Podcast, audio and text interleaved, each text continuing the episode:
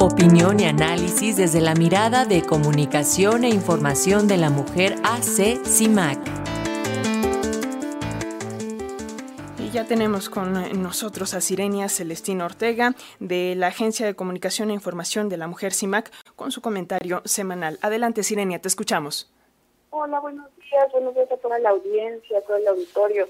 Pues fíjate que las movilizaciones por el derecho a una vida libre de violencia tienen una fuerte presencia de las jóvenes porque la violencia sucede en todos los espacios, la casa, el trabajo, en el deporte, en las instituciones, en muchos, incluida la academia y las universidades. Maestras y alumnas se enfrentan cada día a actos de acoso, de hostigamiento sexual, de violencia laboral y docente, física e incluso de violencia feminicida. Durante la pandemia presenciamos diferentes tipos de violencia que se denunciaban gracias a las grabaciones de las sesiones virtuales.